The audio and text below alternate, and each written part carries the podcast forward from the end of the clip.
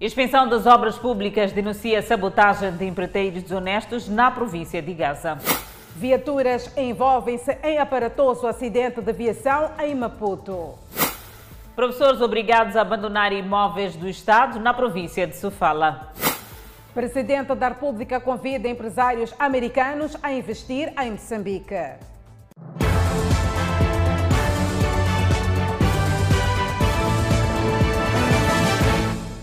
Boa noite, estamos em direto e simultâneo com a Rádio Miramar e redes sociais. A Inspeção das Obras Públicas constata várias irregularidades na manutenção de estradas na província de Gaza. A chamada de atenção vai para as delegações provinciais da Administração Nacional de Estradas, que devem ser mais atuantes contra os empreiteiros desonestos. A inspeção das obras públicas saiu à rua para ver a qualidade da manutenção de rotina de estradas e fiabilidade dos empreiteiros. Durante um mês no terreno, a inspeção constatou irregularidades cometidas pelos empreiteiros que executam as obras nas vias de acesso na província de Gaza. As estradas Massi Chokwe, Ndonga, Ndindiza, Machaila, Zinhana e Mapapa Maniknik são as que mais sofreram as ações dos empreiteiros desonestos. Notamos com muita preocupação que os padrões de qualidade de muitos desses projetos deixam muito a desejar. Estão muito aquém dos padrões, dos níveis esperados. Isso não é aceitável porque uh, o, o país está alocar recursos, são escassos, todos sabemos, e que deviam ser utilizados da melhor forma possível. A precariedade das vias traz consigo outros constrangimentos. Os automobilistas fazem manobras perigosas. Dona Georgina reside na província de Gaza. Usa frequentemente a estrada Macichoque. A rodovia está extremamente esburacada. Dona Georgina explica que a via danifica sobremaneira os carros. A estrada está péssima. Nem parece que vai para o Conselho da Nação. Portanto, eu penso que devia haver um governo. Ela situação já está. Estraga tudo, tudo. A pessoa chega, sai, ou com o carro muito bem, mas volta tudo estragado. Amortecedores, quase tudo. Até peças saem, portanto, o carro andar. Então, eu penso que devia ser vista essa estrada, a situação dentro. Tá? Este transportador é obrigado de forma recorrente a fazer a revisão da viatura. Já, para essa via aqui de macia choca, está mal. A situação está mal. Está mal. Estamos a pedir ajuda mesmo para que o governo nos ajudar. Essa estrada está mal, não está, não está boa. Está Isso boa. condiciona uh, uh, nos vossos carros também? Ah, pá, os nossos carros, pá, estão amortecedores, pneus, tudo, é, pá. Está, está, está, não, está, a situação não está boa. São 12 estradas que foram inspecionadas na província de Gaza, das quais 7 estão em condições péssimas, dificultam a transitabilidade de pessoas e bens. O inspetor das obras públicas fala de empreiteiros desonestos. São empreiteiros, segundo Daniel Baloi, que estão a responder na barra da justiça. Há, há, há vários casos uh, no país de empreiteiros que foram colocados em tribunal por várias razões.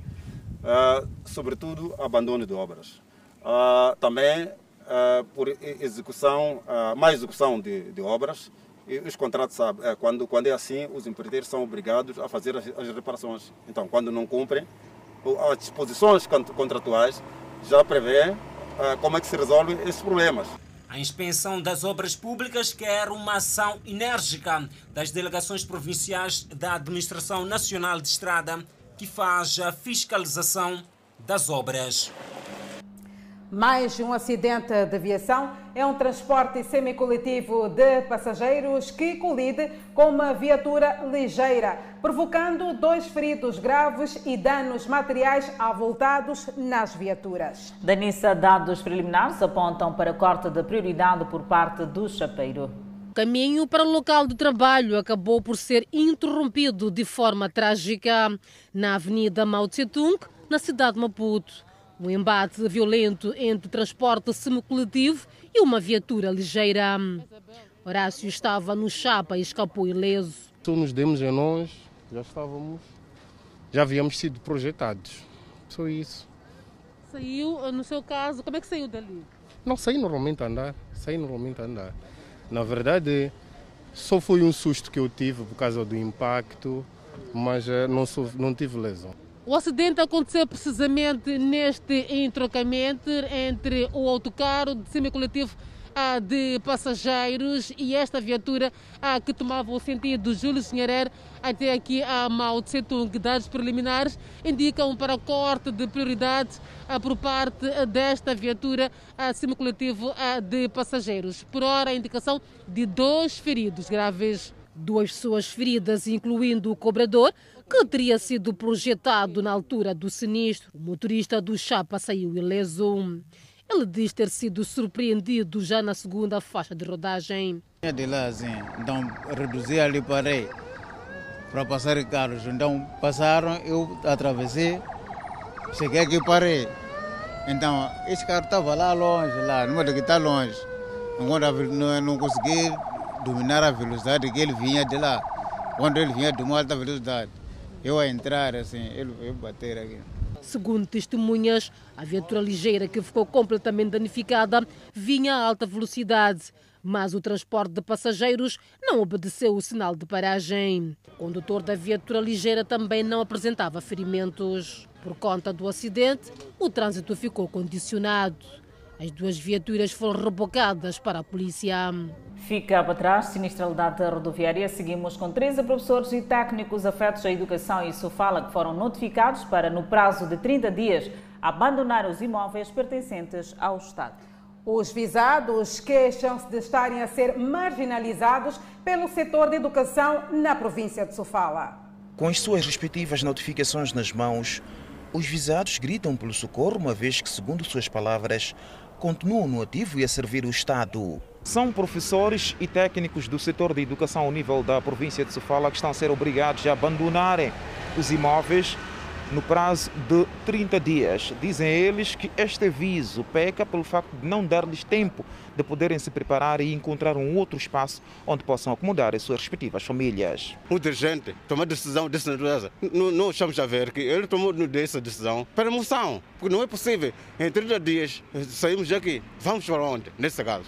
Mas nós não queremos dizer que queremos manter até toda a eternidade. Não, nós estamos a preparar. No contrato de uso e habitação assinado pelos ocupantes dos dois imóveis o setor da educação, que a Miramar teve acesso, na sua décima cláusula, diz que o servidor público deve estar disponível a passar a pasta no prazo de 30 dias, proceder à restituição da habitação, do material e dos equipamentos da instituição, por força da função a que estiver ao seu dispor, ao abrigo do artigo 47 da Lei 16-2012, de 14 de agosto.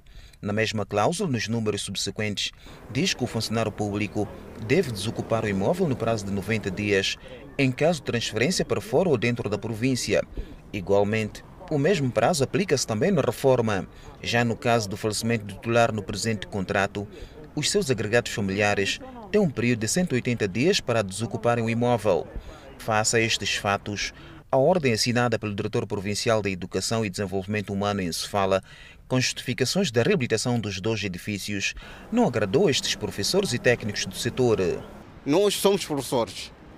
Para ele estar lá onde ele está como diretor provincial, saiu de nós. A base somos nós. Por isso temos de ter um, um pouco de respeito conosco. Reagindo a estes pronunciamentos, o diretor provincial da Educação em Sofala explicou que os professores e técnicos foram notificados em junho do ano passado para, no prazo de seis meses, abandonar os dois imóveis e permitir a reabilitação dos mesmos, uma vez que foram parcialmente destruídos com a passagem do ciclone Idai. Não tendo ouvido resposta, o setor procedeu com a segunda notificação, isto é, passados 13 meses depois da primeira. O prazo de 30 dias não foi uma, um prazo inventado por nossa parte, nós simplesmente seguimos o que vem estatuído na lei. Por ser, todavia, a segunda notificação. Alguns até saíram, subalugaram, subarrendaram a terceiros, mas saíram, deixaram os imóveis com outras pessoas, outras pessoas não têm laço com o Estado. Após a reabilitação dos dois imóveis, O setor da educação em Sofala, que funciona em instalações arrendadas, pretende transferir os seus serviços e passar em definitivo nestes dois edifícios. A novas perspectivas para o país é o presidente da República, Felipe Jacinto Nunes, que convida empresários dos Estados Unidos da América a investirem em Moçambique em diversas áreas. Sob o lema Novos Caminhos para uma parceria econômica mais forte entre os Estados Unidos da América e África, decorre em formato virtual a 13ª Cimeira de Negócios Estados Unidos-África. Na sua intervenção, o Presidente da República, Felipe Inhusse, recordou que os Estados Unidos da América é um parceiro estratégico de Moçambique cuja relação data desde o período pós-independência, sendo o setor da saúde, educação, agricultura, comércio, gestão de recursos naturais, meio ambiente, democracia, governação e empoderamento da mulher áreas de cooperação que inclusive Moçambique recebeu apoio direto dos Estados Unidos na implementação de projetos. Tendo em conta o impacto da pandemia da Covid-19, o presidente Felipe Nunes convidou os americanos a investirem na agricultura, energia e turismo, porque são áreas bastante desafiantes em Moçambique. A Cimeira dos Estados Unidos e África decorre em formato virtual desde o dia 27 de julho e termina a 29 de julho corrente e aborda temas como a próxima fase de parceria econômica entre Estados Unidos da América e África, destacando-se áreas importantes de cooperação, como a saúde, igualdade de género, comércio e investimentos, transição energética, mudanças climáticas, agroprocessamento, infraestruturas e transformação digital. Jovem supostamente confundido com ladrão é torturado e humilhado numa residência no bairro da Machava, município de Matola. Depois eh, da agressão, os donos da casa teriam partilhado o cenário nas redes sociais. Humilhado, torturado e apresentado um suposto diabo de arma em punho. É impossível você entrar aqui na residência e não ser capturado. E vai levar tiro. Levanta lá aí.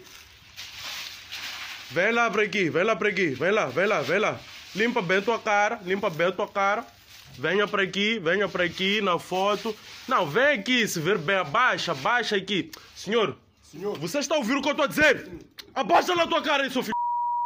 Imagens registradas no bairro da Machava Sede, na casa onde o jovem teria tentado roubar.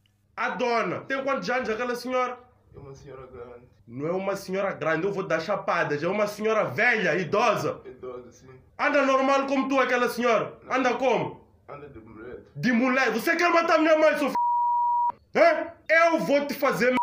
Desculpa. Quem vai te dar é Deus, seu f... Eu não sou Deus, eu sou diabo, seu m... Ouviu? Sim. Diabo na terra sou eu, seu f... Você viu bem onde você entrou? Eu então naquele momento eu tirei a camisola. Isto não, tira com calças também, sabe? Tira a calça tudo, as sapatilhas. Quando tira a calça, mandou chão bateram, então diz agora gatinho. Gatinho diz que foi para meter, foram meter na capoeira. Então meteram na capoeira.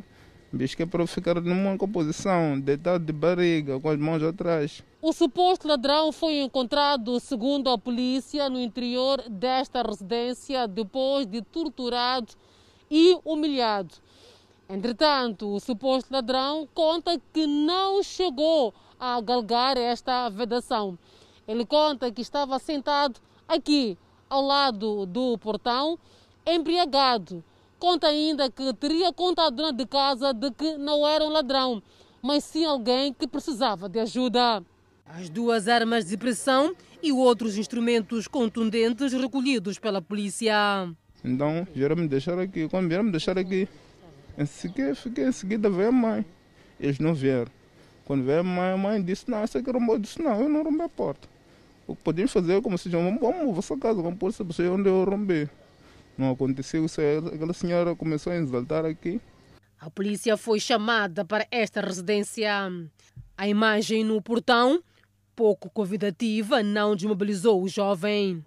Os responsáveis pela tortura puseram-se em fuga beber até não saber onde é que fica a porta da casa, introduzir numa residência e dormir, já é por si é um problema muito sério e, e, e, e queremos chamar, aconselhar a todos os cidadãos para que sobretudo os, os consumidores de bebidas alcoólicas, para saberem se portar. A polícia trabalha para esclarecer o uso e porte deste tipo de armas. Está-se a fazer agora diligências para descobrir as licenças dessas armas.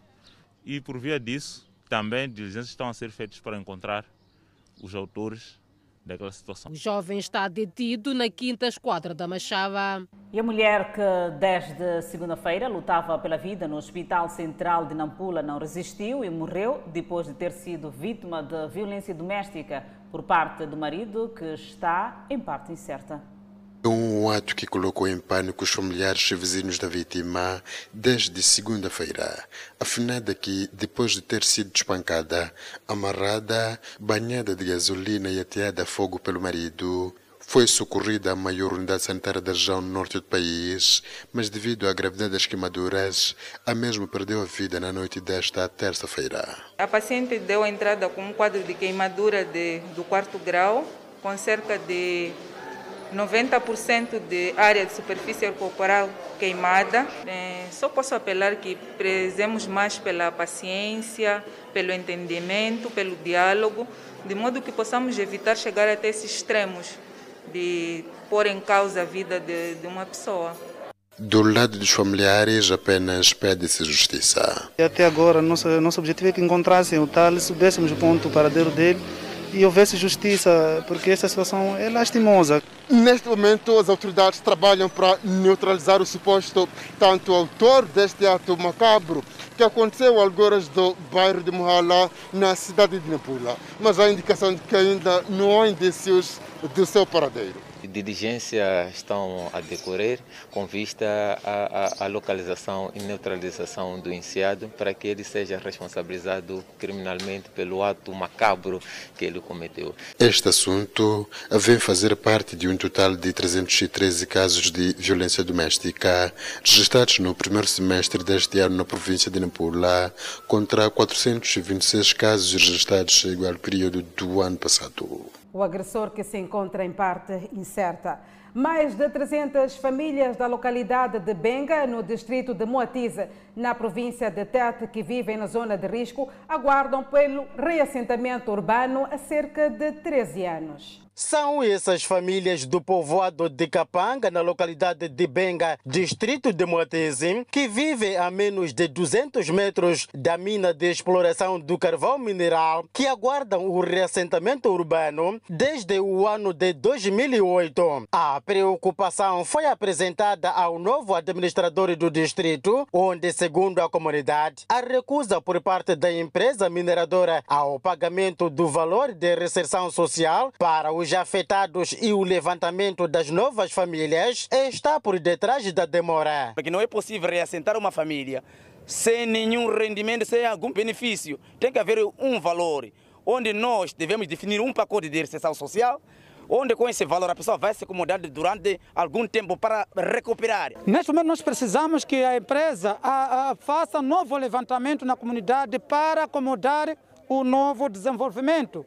As pessoas, a vida é dinâmica, não é estática. O novo administrador de Moatiz orientou a comunidade a colocar a empresa no banco dos réus o mais rápido possível. Eu aconselhei a eles a rapidamente é, pôr os casos onde devem ser encaminhados pelo advogado, de forma a tomar-se uma decisão e, e, nós cumprimos a decisão do tribunal. Uma orientação que não agradou os afetados, que acusam o governo de não ajudar para a solução do braço de ferro entre a empresa e a comunidade. Já há uma situação que nós estamos a encontrar como uma dificuldade em que o nosso governo do Estado não quer ajudar essa comissão para sair desse problema, porque primeiro devíamos negociar com a própria empresa civil. Entretanto, a sociedade civil, através da Associação de apoio e assistência jurídica às comunidades AAJC, entende que o governo não deve fugir das suas responsabilidades e defende a necessidade de diálogo entre as partes para que esta comunidade seja reassentada o mais rápido possível. Nós acreditamos que é legítimo, só apenas podemos apelar ao governo do distrito que aceite e que convença a empresa que sente com a comunidade, no encontro tripartido entre a comunidade e a empresa, para poderem melhor discutir a questão de restauração do meio de vida, a questão de subsistência lá em Bosa. Entretanto, o regulamento da Lei de Minas, no seu artigo 31, diz que se não deve iniciar com a produção mineira antes do reassentamento, mas a empresa em causa explora na região há mais de 10 anos. E ao nível do país, o Ministério Público tramita processos contra empresas que têm usado valas de drenagem mesmo à costa dos mangás para o descarte de dejetos humanos.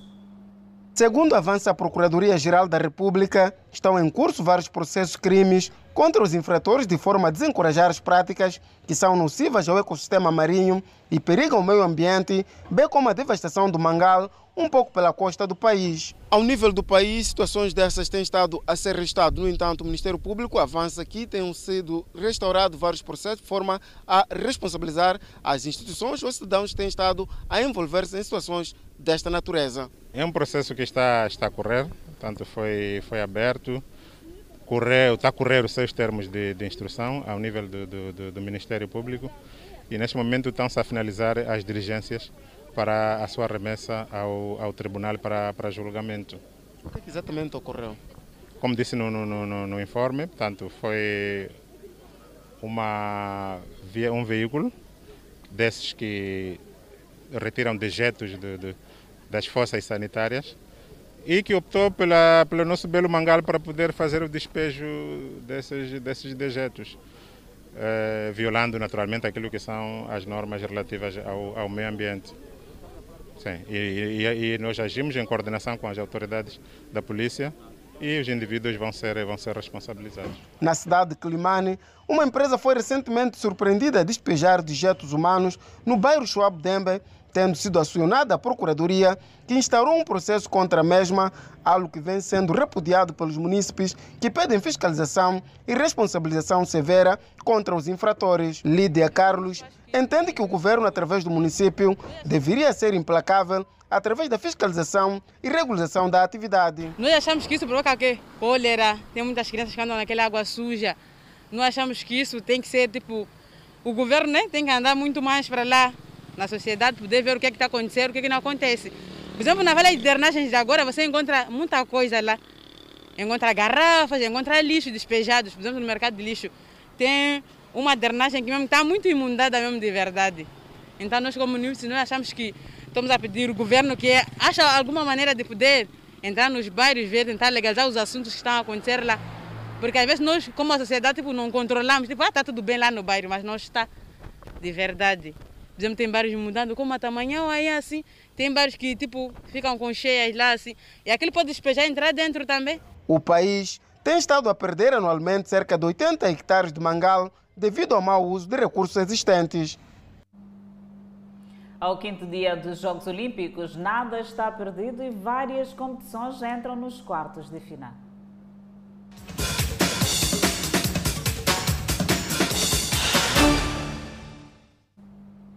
As pugilistas moçambicanas Alcinda Panguane e Radgramane não decepcionaram na estreia dos Jogos Olímpicos. As duas atletas eh, conseguiram derrotar as suas adversárias no boxe, garantindo dessa forma a presença nos quartos de final em Tóquio.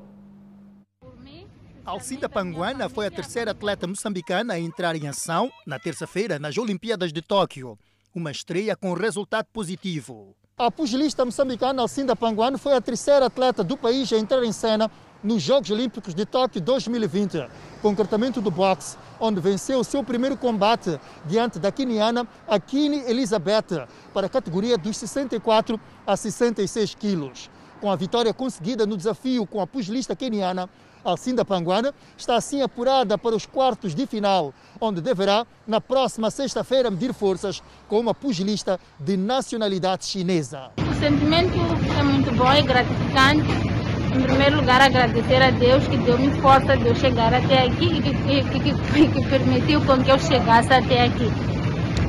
Em segundo, agradecer o esforço de todos que rezaram por mim, especialmente a minha família e a família do boxe. Primeiramente estava um pouco nervosa devido à paragem que tive dos treinos, Mas depois, ao andar do tempo, consegui superar e tive que ganhar, porque desta vez é para fazer história, é perder, ou perder, perder ou ganhar, mas eu prefiro ganhar.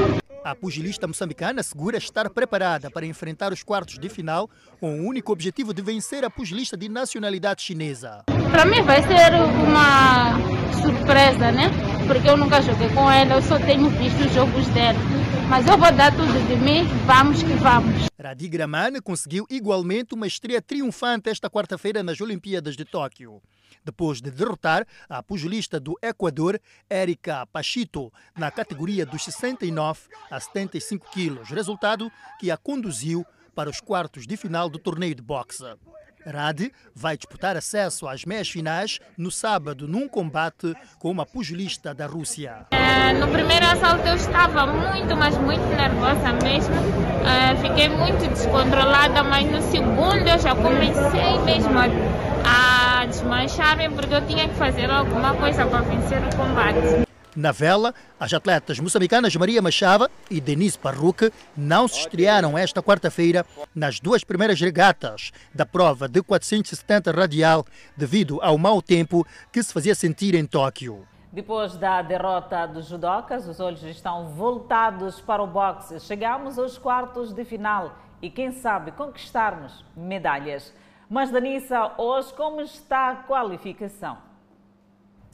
Olha só, Adelaide, o que podemos dizer aos nossos telespectadores e ouvintes é que as disputas nas diversas modalidades estão super renhidas. Aqui no nosso medalhómetro, iremos, neste caso, acompanhar os resultados, isto é, a nível de conquista de medalhas. E ao que tudo indica, as imagens não nos deixam mentir, é o Japão que está a arrecadar mais medalhas de ouro, por isso mesmo é que está em primeiro lugar. Decifrando aqui muito bem, o Japão conseguiu conquistar eh, desde o início da abertura destes Jogos Olímpicos de Tóquio 13 medalhas de ouro, 4 de prata e 5 de bronze. A China está em segundo lugar e conseguiu arrecadar 12 medalhas de ouro, 6 de prata e 9 de bronze.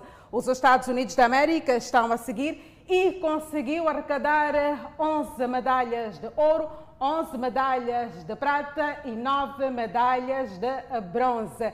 Em relação ao Comitê Olímpico da Rússia, já sabemos que não aparece aqui a bandeira da Rússia por conta deste escândalo de doping, mas está aqui a Rússia representada, que conseguiu arrecadar 7 medalhas de ouro, 10 de prata e 6 de bronze. Em quinto lugar, temos a Austrália, que conseguiu arrecadar 6 medalhas de ouro, uma de prata e 9 de bronze. A Grã-Bretanha segue em sexto lugar, conseguiu arrecadar 6 medalhas de ouro, 6 de prata e 5 de bronze.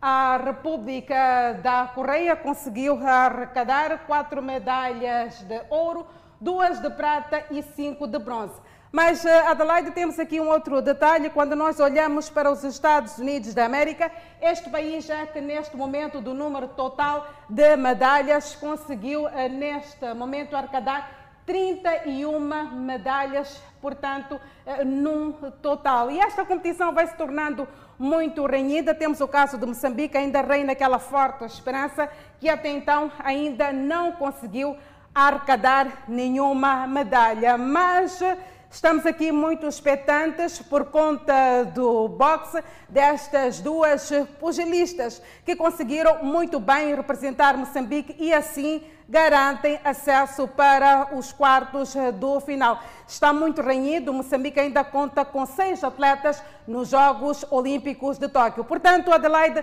nada está perdido, vamos torcer por Moçambique. Obrigada, Danissa, por esta intervenção. Continuamos a olhar os Jogos Olímpicos de Tóquio em que tem vindo a surpreender os espectadores. Simon Biles, ginasta norte-americana, abdicou da final da competição individual por aparelhos para concentrar-se na saúde mental. Simone Biles, ginasta norte-americana de 24 anos e favorita à medalha de ouro nos Jogos Olímpicos a decorrer em Tóquio, abdicou de participar na final da prova de competição individual por aparelhos, marcada para esta quinta-feira, para poder cuidar da sua saúde mental.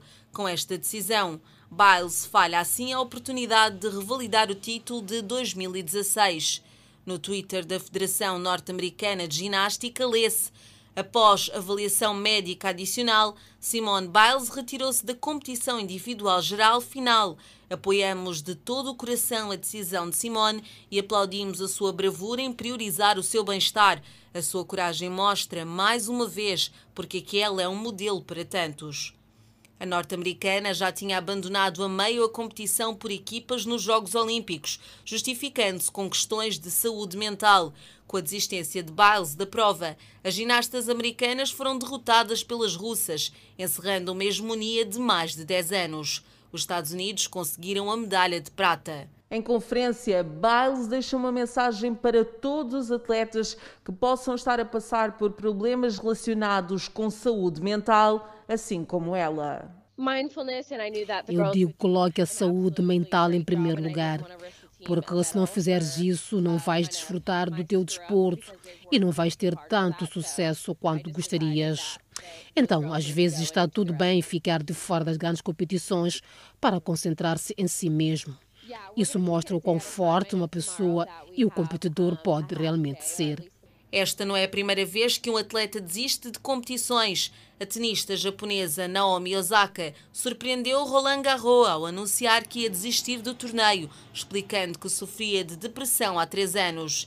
Em 2020, quando do adiamento dos Jogos Olímpicos, o maior campeão da história, Michael Phelps, revelou sofrer de depressão e ansiedade e lançou um apelo aos atletas, afirmando que os mesmos devem cuidar da sua saúde mental, algo que, segundo ele, é importante. Phelps foi mais longe, dizendo que é importante garantir que os atletas estejam atentos à sua saúde mental, bem como à sua saúde física. Enquanto isso, o Comitê Olímpico Internacional opera uma linha de apoio em 70 idiomas para atletas com problemas de saúde mental. Um anúncio feito pelo porta-voz do organismo nesta quarta-feira e que veio em tempo oportuno. Mark Adams fez o anúncio depois que a estrela da ginástica americana Simone Biles desistiu da competição devido a problemas em lidar com a pressão psicológica para se apresentar.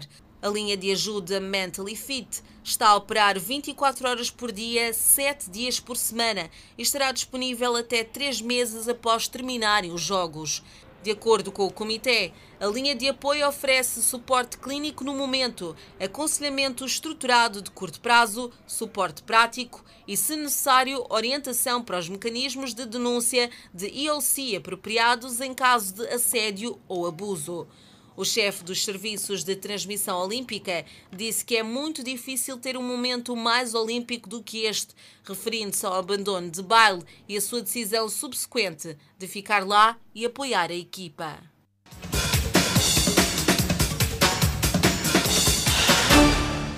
Alargamento da Estrada Nacional número 6 anima condutores em Chimoio.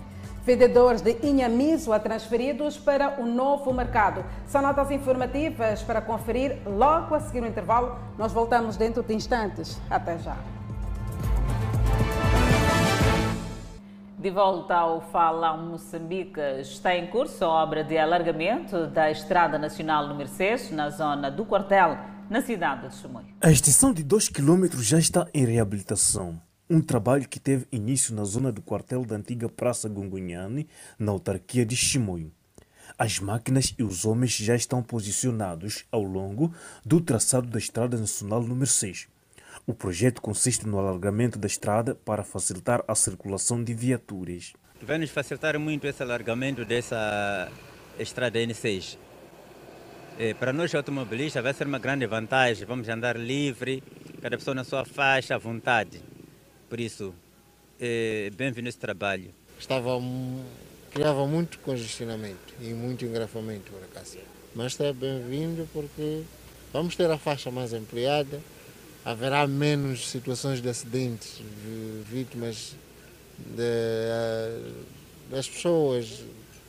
É, é um trabalho louvável.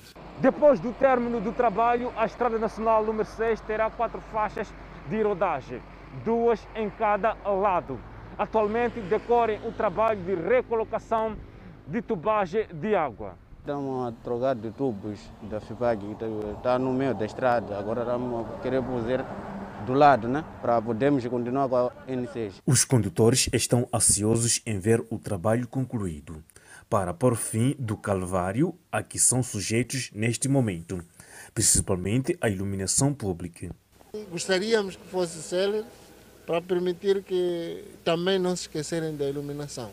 Você veja que neste troço Praça Angungunhana, mais adiante, à noite é um caos. A Estrada Nacional número 6 liga o Porto da Beira e a Vila Fronteiriça de Machipanda e Manica, bem como os países do Interland como Malawi, Zimbábue, Congo, Zâmbia e África do Sul está em 40% o nível de execução das obras de montagem de uma ponte metálica sobre o rio Licungo, que vai estabelecer a comunicação rodoviária, rodoviária, melhor dizendo, entre o distrito da Maganja da Costa e o de Namacurra.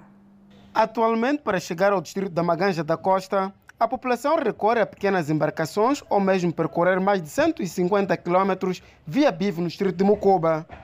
Entretanto, a situação poderá ser ultrapassada com o término dessas obras, que tiveram seu início em finais de 2019, na qual está previsto o seu término em dezembro próximo. É, neste momento, a obra está com um nível de execução de 40%, como resultado da execução dos aterros do lado de Malé, é, a execução das fundações para a cravação de estacas, a implantação dos pilares que estão a acontecer do lado de Malay, bem como a montagem da estrutura metálica da ponte, uma vez que vai ser uma ponte mista, uma ponte, uma combinação de materiais, ponte metálica e com pavimento em betão armado.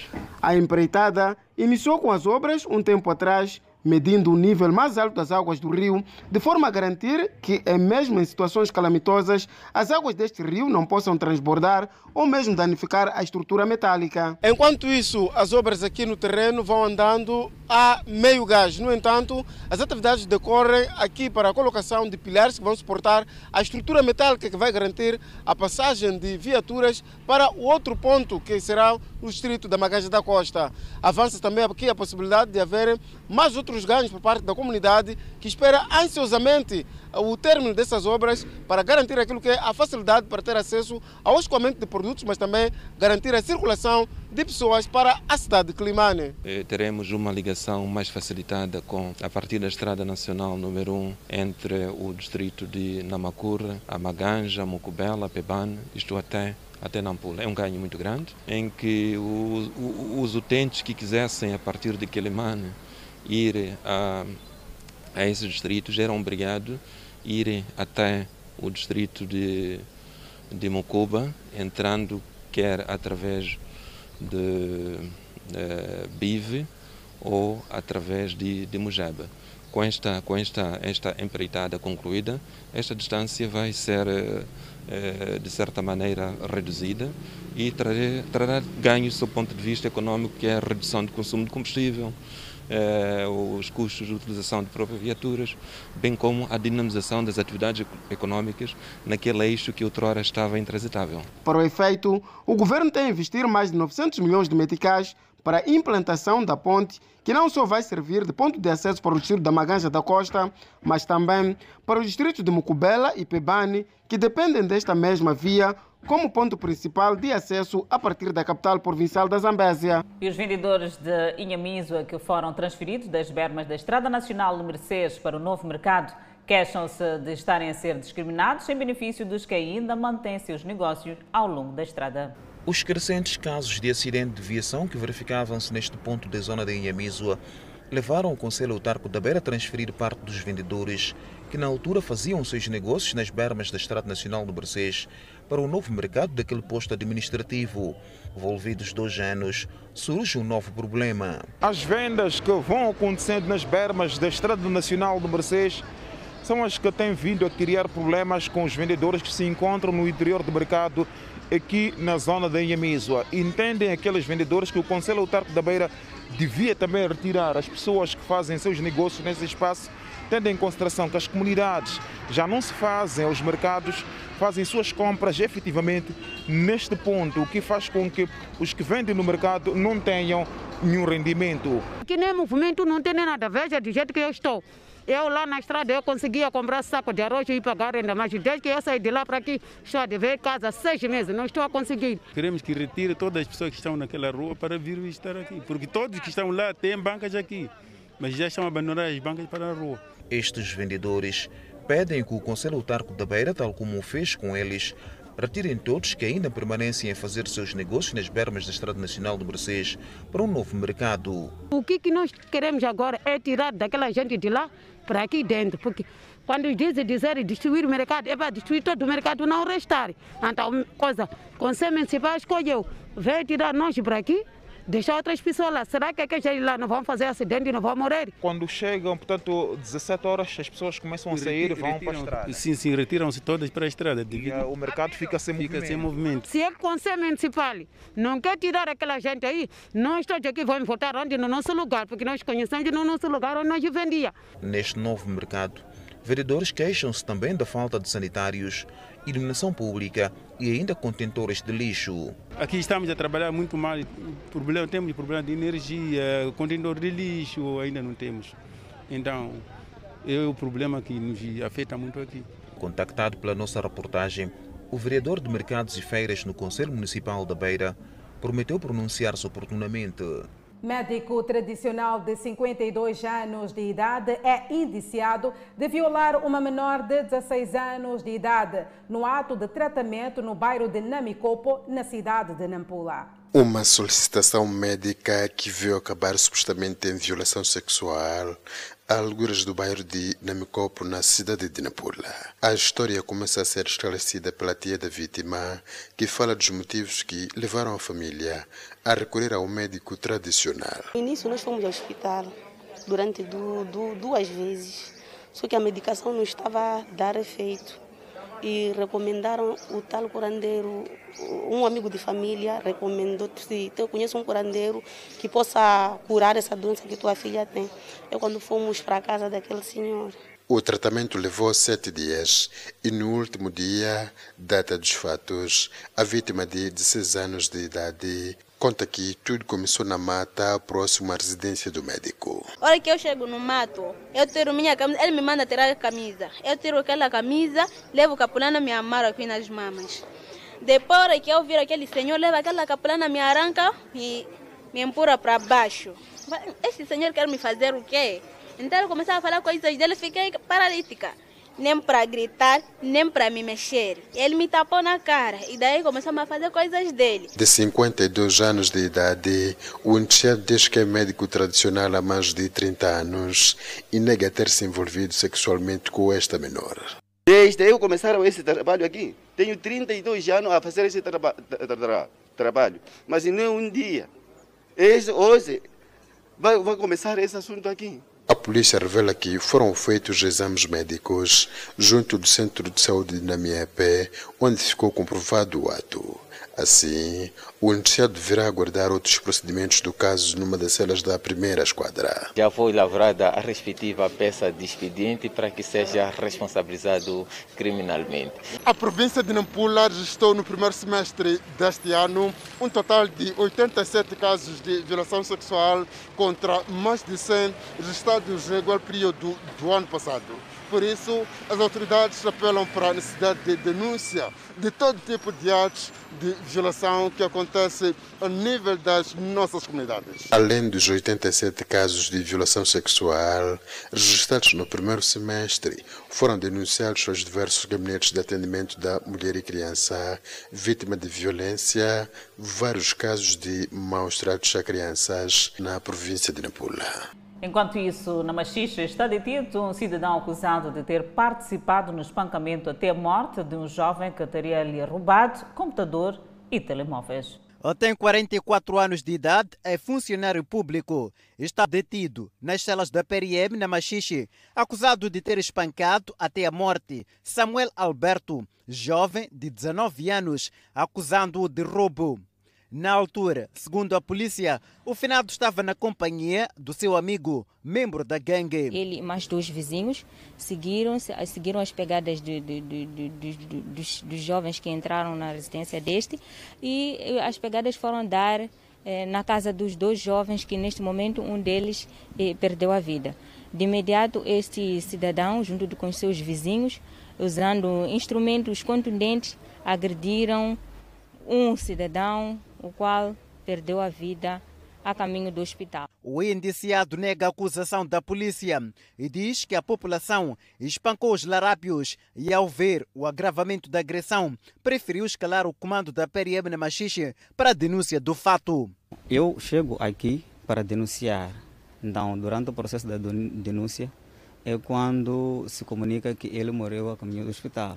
Então, disseram não tem como sair, tem que esperar as autoridades fazerem outros trabalhos subsequentes. Uma fonte familiar confirmou-nos que o finado era de fato um indivíduo de conduta duvidosa e que em várias vezes teria sido neutralizado com bens roubados. O mesmo posicionamento é também vincado pelas autoridades policiais aqui na província de Inhambane. Era assim um larápio, pois existia, existem autos que, que na altura eram tidos como contra desconhecidos, que depois da averiguação constatou-se que eram autos em que participou esse indivíduo que neste momento, que, que, que encontra-se neste momento sem vida. As autoridades em Inhambane desencorajam a justiça com as próprias mãos, um fenômeno que tem vindo a ser predominante em vários distritos desta província. Moçambique registra mais 2.460 casos positivos da Covid-19. É uma nota informativa para conferir logo a seguir o intervalo. Até já. De volta ao Fala Moçambique, a Universidade de Congo, em Quilimane, está a organizar a primeira edição do Fórum Juvenil, virada a ações de capacitação e monitoria de projetos de geração de rendimento.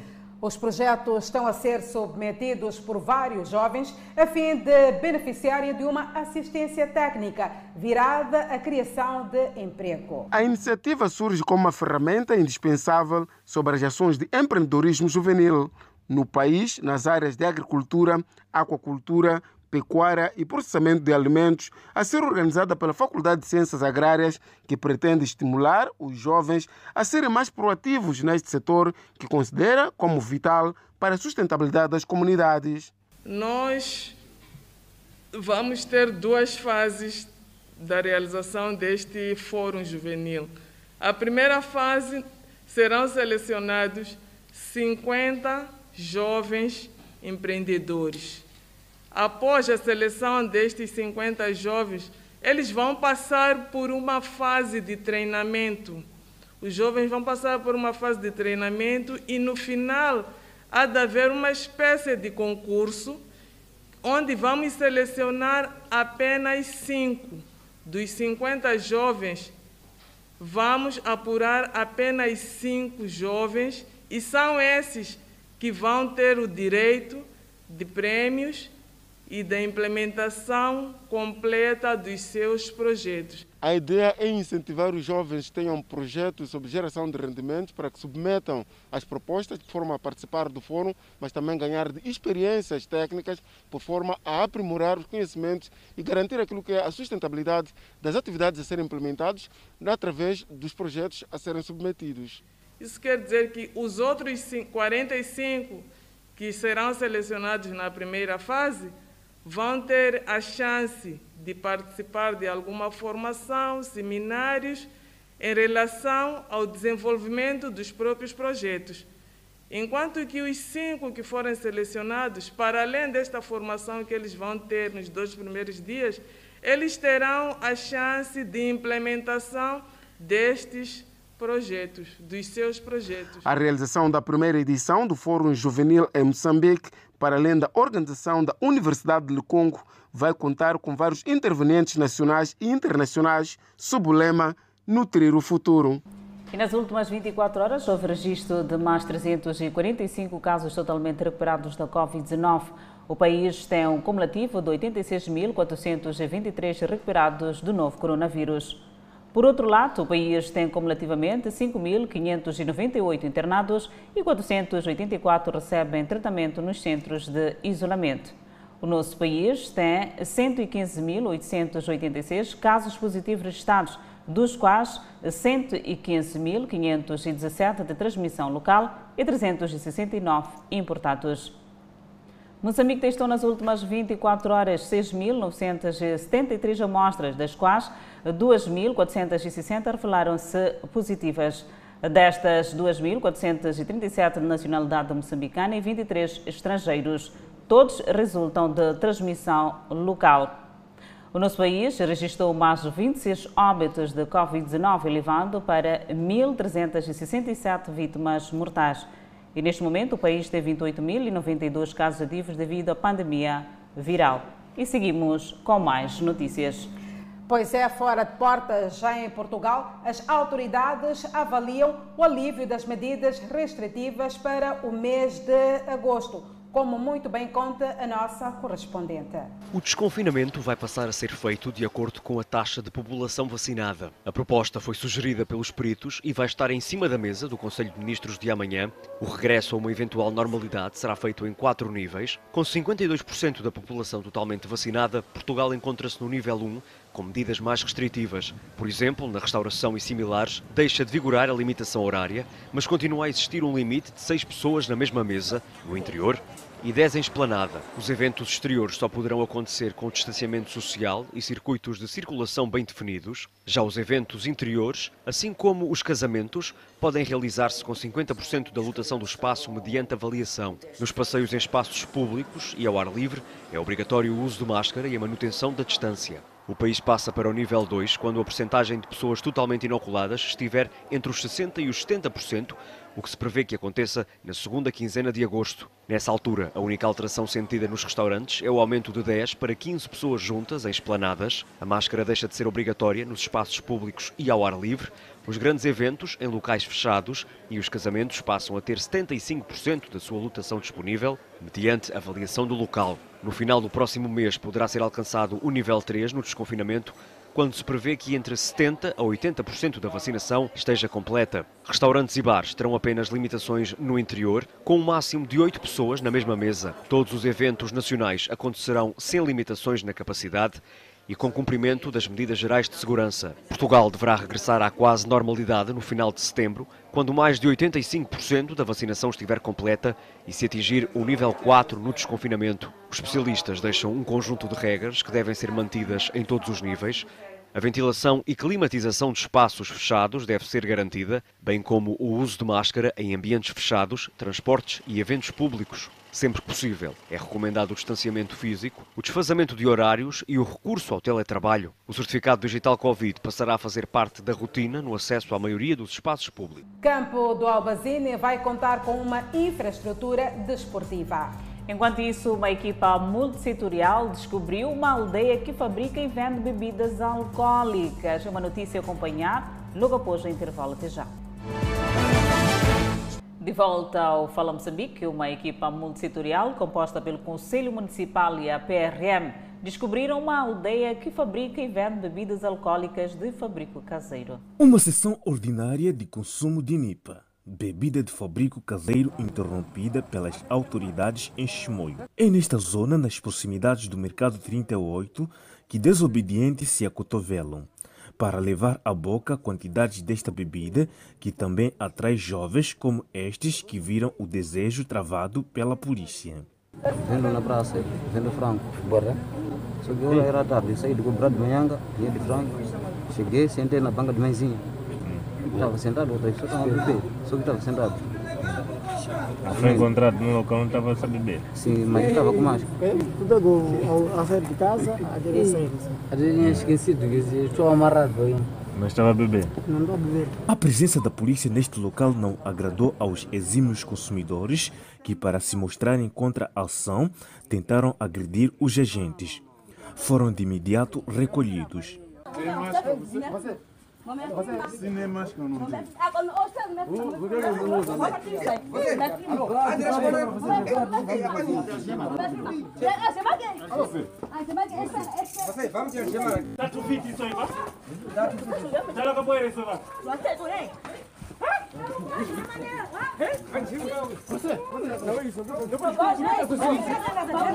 Aos consumidores, o que não falta são argumentos, mesmo que pareçam estranhas.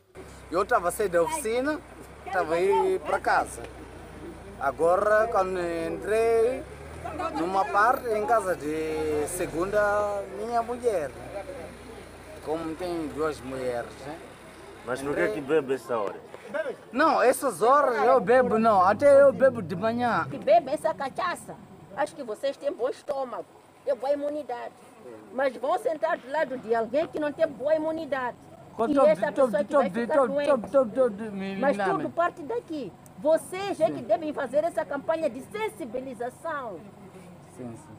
Não podemos, nós estamos aqui, temos muita coisa a ver. Mas estamos aqui a controlar bebidas alcoólicas, bebidas caseiras, música. Vocês têm que encorajar as pessoas que vivem aqui dizer que não, isto é proibido, não é assim? Sim. E então? Não estamos a sair do job. Nós estamos a sair do job. Estamos a sair job, do job. agora é. se larga a 14 horas.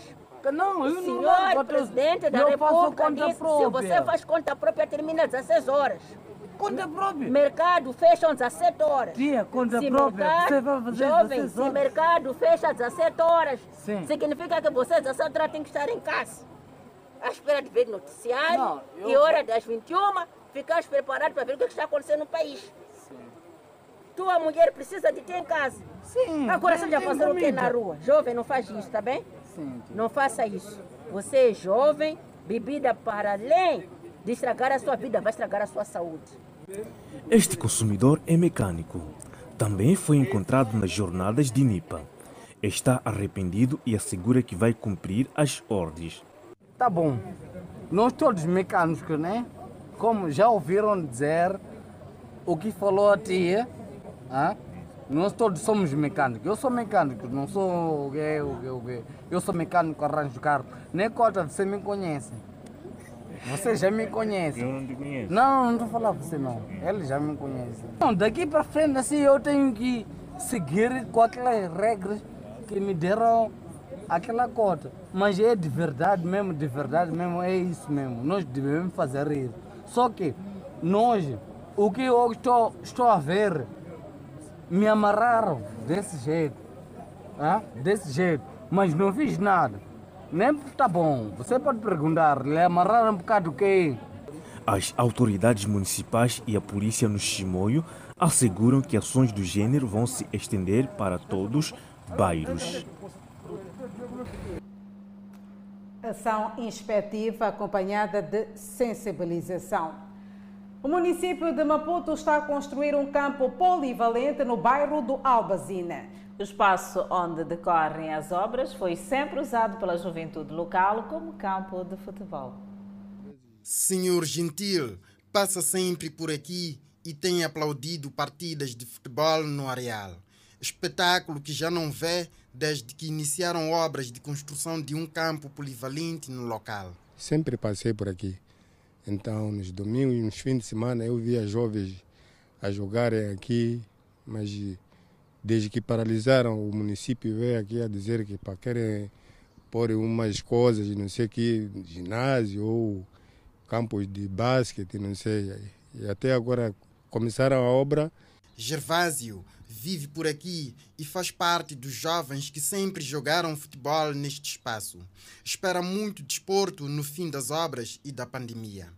É, pá, esperamos, esperamos gás mesmo, esperamos gás mesmo, esperamos gás. Jogos difíceis num espaço aberto onde carros passam e interrompem tudo. Praticar um desporto, com um pouco de dificuldade, porque como vês, os carros a jogar nos passam, temos que parar para os carros passarem.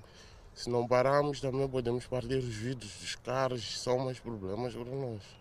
Tratando-se de um campo no meio de uma área residencial, vezes há em que a bola, cedendo a fortes remates, passa para residências onde causa danos. Acredita-se que se a obra contemplar um muro de vedação, esses incidentes irão reduzir. Isso aí mesmo, pelo que veja, os vizinhos que estão aqui perto, aqui, já daqui acho que vai haver uma mudança. O facto de o campo em construção não ocupar toda a área antes usada para jogos de futebol leva a pensar em desvantagens. Diminuíram o campo, então a gente estava habituado a ver um campo amplo. Agora foi dividido, então as desvantagens são essas. A ver. Os carros também passam aqui de qualquer maneira. Temos crianças, então é um pouco difícil. Orçamento de cerca de 3 milhões de meticais e duração de seis meses são parte dos dados na placa da obra no local. Convidamos a um breve intervalo, mas antes a previsão para as próximas 24 horas. No norte do país, Pemba 28 de máxima, Lixinga 21 de máxima, Nampula 27 de máxima. Seguimos para o centro do país. Teta com máxima de 27, Quelimane 25, Chimoio 23, Beira 25. Já na zona sul do país, Vilanculo de máxima poderá registrar 25, a cidade de Inhambane 26, Xaixai 27 e Maputo, cidade capital, de máxima poderá registrar 29 graus Celsius e uma mínima de 13. O Fala Moçambique está de volta e com as notícias internacionais.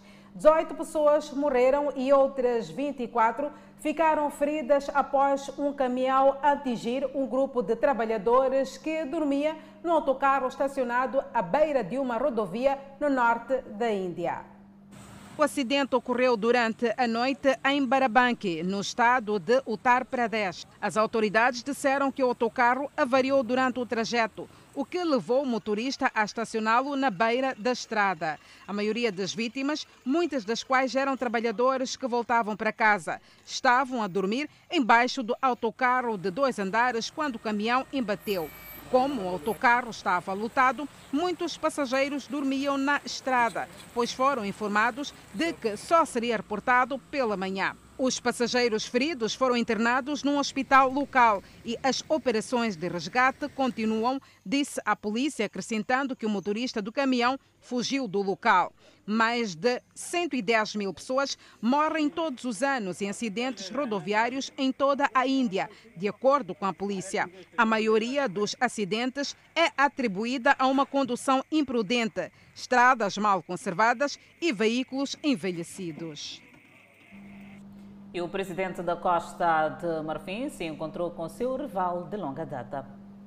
A tão esperada reunião, que aconteceu nesta terça-feira, foi uma tentativa de aliviar as tensões políticas há mais de uma década, quando Ouattara derrubou Gabdo nas eleições presidenciais. A recusa de Gabdo em ceder levou a meses de confrontos entre seus apoiantes, que deixaram mais de 3 mil mortos. Ouattara acabou prevalecendo e é o presidente da Costa do Marfim desde então. Após a reunião, Ouattara disse que estava encantado com a reunião e esperava pedir a reconciliação na nação da África Ocidental. Ouattara disse que falou sobre a necessidade de fortalecer a coesão nacional e que se reunirá novamente de vez em quando.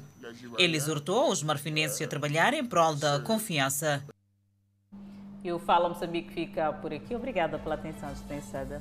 Fique agora com as emoções da telenovela Gênesis. Boa noite e amanhã.